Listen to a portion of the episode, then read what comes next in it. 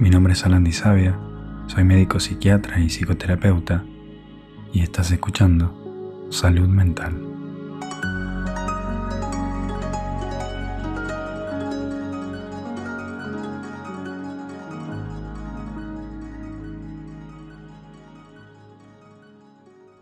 Bueno, este es el primer episodio del año.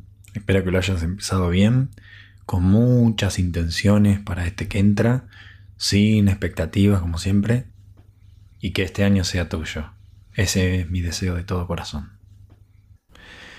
Hoy voy a hacer un episodio rapidito, pero que hace mucho que lo vengo pensando y digo, tengo que hacer, tengo que hablar de esto porque eh, toca muchas figuras, a, mucha gente, y es eh, la comparación. Eh, oh, es re ruidoso esto, pero no importa. la comparación siempre solemos compararnos con otras personas y eso tiene una función.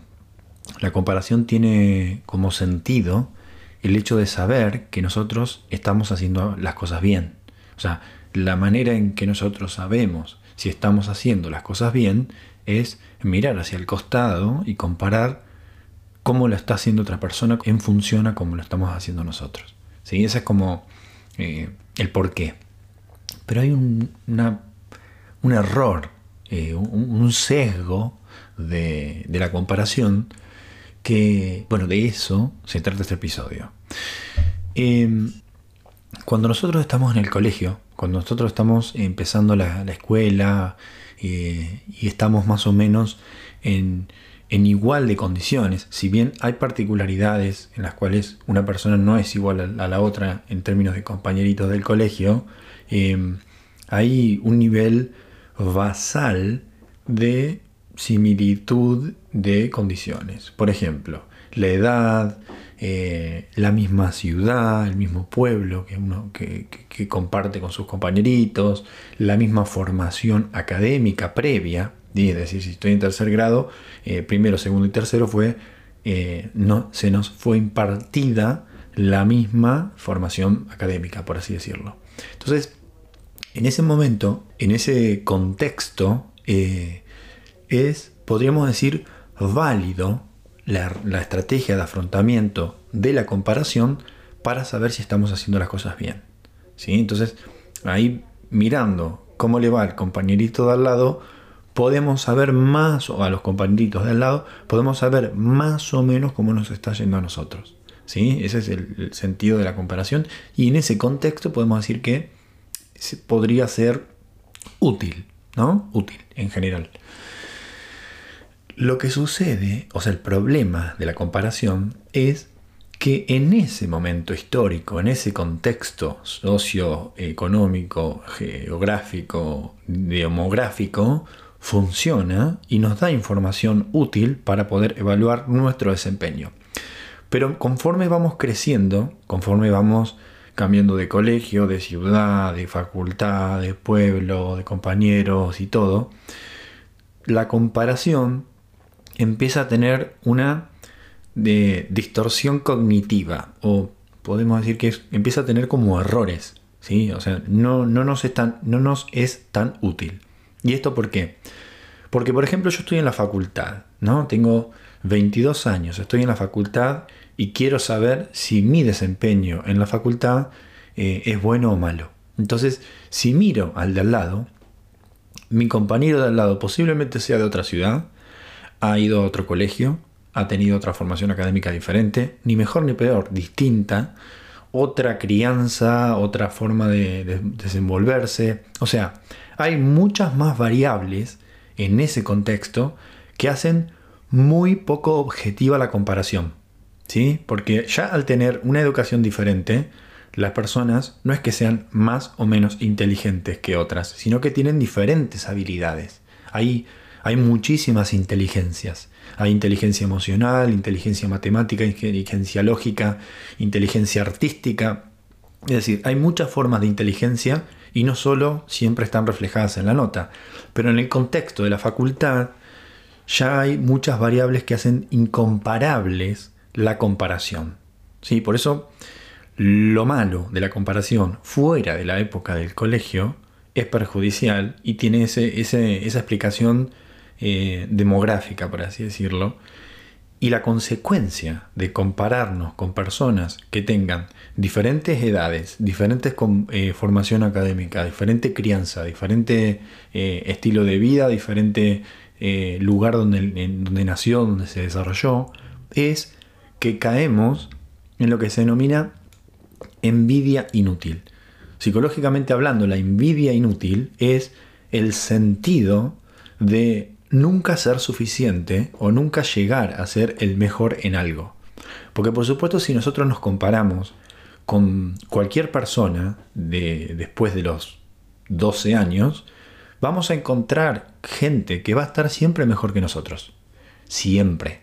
Y esa persona que está mejor que yo va a encontrar otra que está mejor que ella. Y esa persona mejor que ella y mejor que ella. Nunca nadie es el mejor en todo. ¿No? Obviamente que sí, pero es una sola persona en el mundo. O sea, tenés que encontrar o tenés, tenés que ser esa persona en el mundo que sos mejor en todo. Entonces, en cada disciplina, nunca nadie es mejor. ¿sí? Siempre va a haber otro que va a ser mejor que uno. Esa es una regla eh, lógica, podemos decirlo así. Entonces, si siempre utilizamos la estrategia de afrontamiento, comparación, después de los 12 años, para ver si nuestro desempeño es bueno o malo, siempre vamos a caer en la frustración o en la envidia inútil de sentir que no somos suficiente. Inútil se llama, o sea, se le dice envidia inútil porque no sirve para motivarte a ser mejor sino que te, frustra, te trae problemas de autoestima, te hace sentir una persona insuficiente, entonces es inútil sentir envidia, porque la envidia no es una emoción mala, la envidia es útil, obviamente si está regulada y si se sabe gestionar, creo que hay un episodio que dice sobre la envidia, pero no, me acuerdo si, si en ese episodio hablé de una habilidad para poder mejorar, o sea, para poder extraer su potencial, pero la envidia, cuando uno, cuando uno siente envidia por algo de alguien, va a tener que hacer algo para esa persona conseguir eso que, la, que admira de la otra. ¿sí? En ese caso, la envidia es útil porque te motiva, te impulsa a lograr algo que no tenés y que admirás de la otra persona. ¿sí? Por eso, en, en contraste, la envidia inútil es esa sensación de nunca llegar a ser suficiente, o sea, de nunca poder conseguir ser igual o mejor que la persona con la cual me estoy comparando. Entonces, la comparación después de los 12 años, digo después de los 12 años porque ya ahí ya, empieza, ya empiezan a aparecer eh, más variables que hacen incomparables uno con otra persona y es como comparar peras con manzanas. O sea, una persona puede tener un desarrollo artístico enorme y ser una eh, persona muy creativa, muy eh, emprendedora, con mucha capacidad de, tomar riesgos y de visión y demás. Y otra persona puede tener una inteligencia más lógica, más matemática, donde sabe eh, diagramar, sabe cumplir objetivos, sabe seguir instrucciones. Y las dos personas son personas muy inteligentes. Pero si las comparás en función a una cosa, por ejemplo, en función a las matemáticas, la persona eh, que tiene inteligencia lógica va a ser más inteligente que la artística. Y si los pones en una, eh, no sé, en una obra de teatro o en, algo que implique desenvolver su inteligencia artística, la persona que sabe mucho de matemáticas se va, a hacer agua, no va, no va a funcionar. Entonces, nunca es bueno compararse con otra persona. Este es el mensaje rápido, por así decirlo, que quiero eh, dejar en este episodio, en el primer episodio del año. Nunca es bueno compararse con otra persona. Si de grandes nos comparamos con otra persona, vamos a caer en la envidia inútil.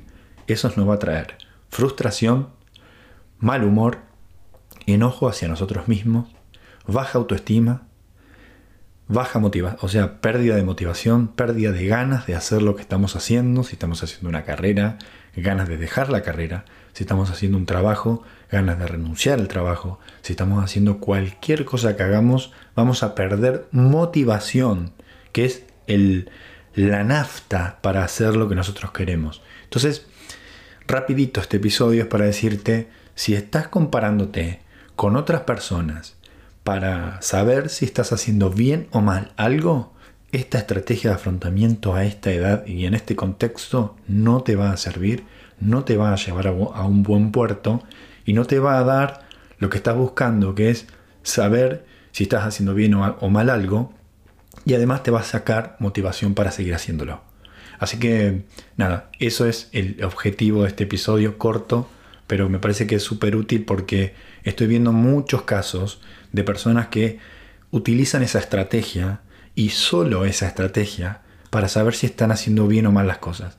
Y eso indefectiblemente trae muchísimos problemas de autoestima y tenemos que trabajar mucho con los pacientes que utilizan solo esa estrategia. Entonces me parece eh, apropiado hacer este, este, este, episodio rápido para eh, alertarte que si estás cayendo en la comparación, trates de buscar otras herramientas para saber si tu desempeño es bueno o no acerca de lo que estás haciendo.